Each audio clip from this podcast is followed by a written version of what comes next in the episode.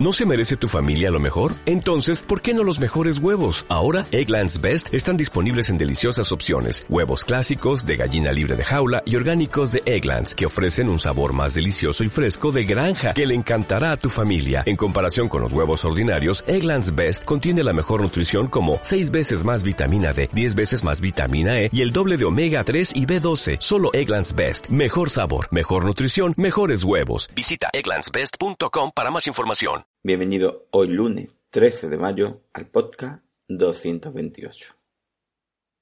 La meditación reduce el dolor. Estudio científico.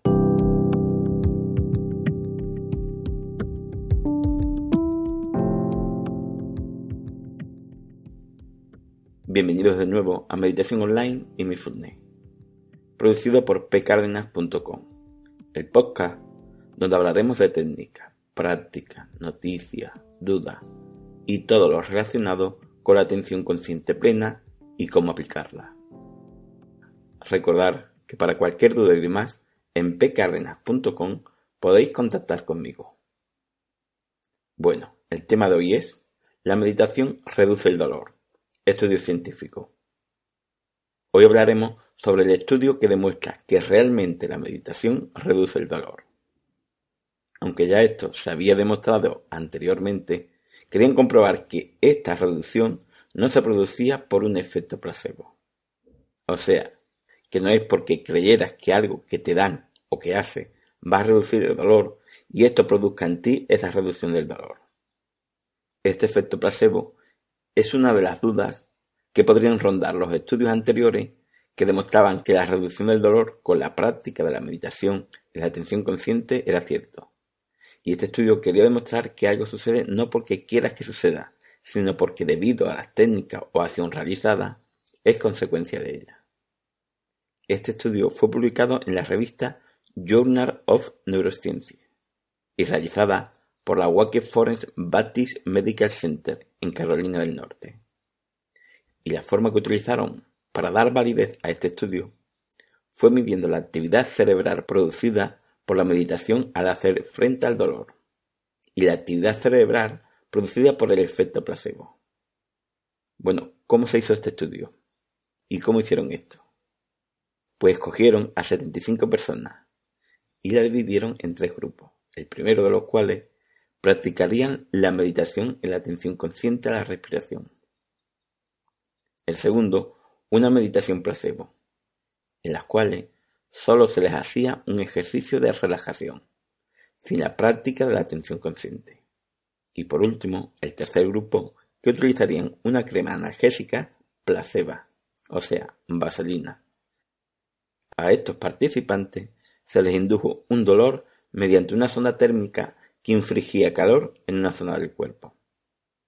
Ese dolor se produce al poner una sonda a la temperatura de 49 grados. Estos grados están considerados como una sensación de muy dolorosa en la mayoría de las personas. ¿Y qué consiguieron o qué demostraron al infligir este dolor y observar la actividad cerebral al mismo tiempo? Es importante saber que tiene más valor científico los estudios que miden la actividad cerebral, que es algo que no llegamos a controlar, que preguntar cómo se sienten a esas personas, que siempre será una respuesta más condicionada y más subjetiva.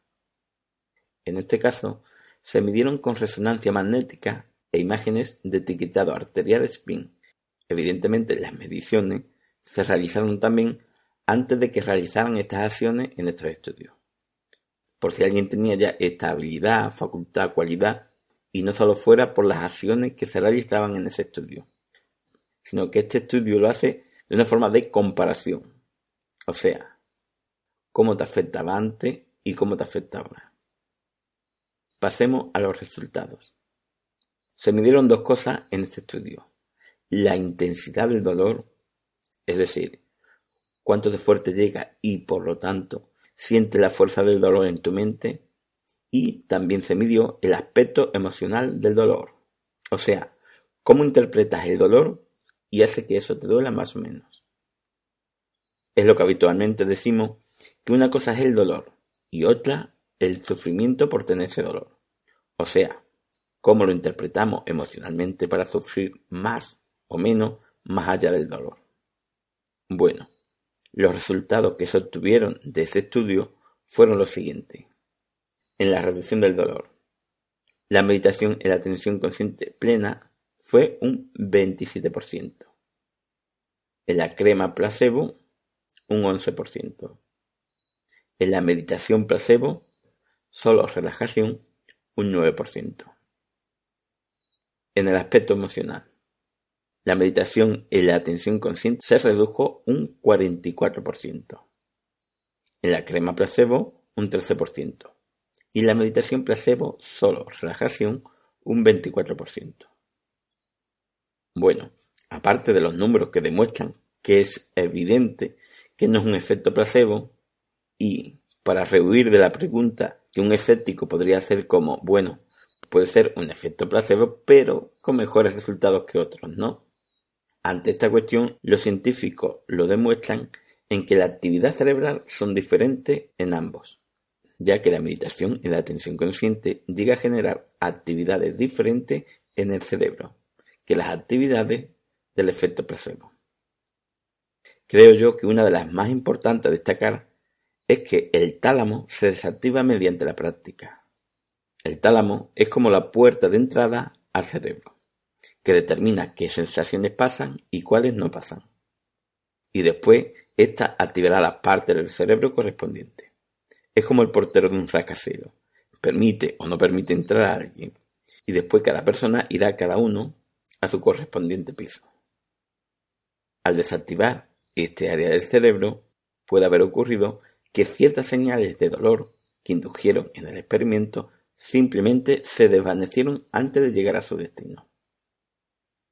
También hay que tener en cuenta que estas personas no eran meditadores habituales, la cual puede ser una buena noticia para saber que cuanto más medites, más mejora esta reducción del dolor, porque mejor aprenderás a gestionar todo esto.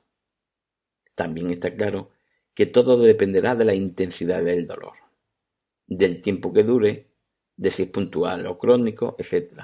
Lo que sí es cierto es que lo reduce y por lo tanto la meditación en la atención consciente puede ser un buen aliado y eficaz para ayudarte a ello. Muchas veces sufrimos más por el aspecto emocional del dolor, o sea, cómo interpretamos el dolor, cómo alimentamos ese malestar al sentir ese dolor que el dolor en sí. Por eso, este estudio hace su diferencia entre la intensidad del dolor y el aspecto emocional del dolor, y en ambos lo reduce, diciéndolo más claramente para que se entienda el aspecto emocional del dolor. Es que cuando estamos meditando y tienes un pensamiento y de ese pensamiento empiezas a alimentarlo mental y emocionalmente y empiezas a etiquetarlo, He ahí cuando está actuando el aspecto emocional. Por ejemplo, piensas en tu jefe gritando. Hasta aquí sería intensidad del dolor. Y empiezas a alimentar ese pensamiento mentalmente. Hay que ver si es un grosero, se cree el rey del mundo y solo lleva el apartado tal. O cómo me gustaría que le hicieran tal cosa. O tengo ganas de darle un guantazo o mm, me callo, etcétera. En este caso, en similitud con el dolor, sería que alimenta ese dolor emocional más allá del pensamiento, que solo era el pensamiento de tu jefe gritándote.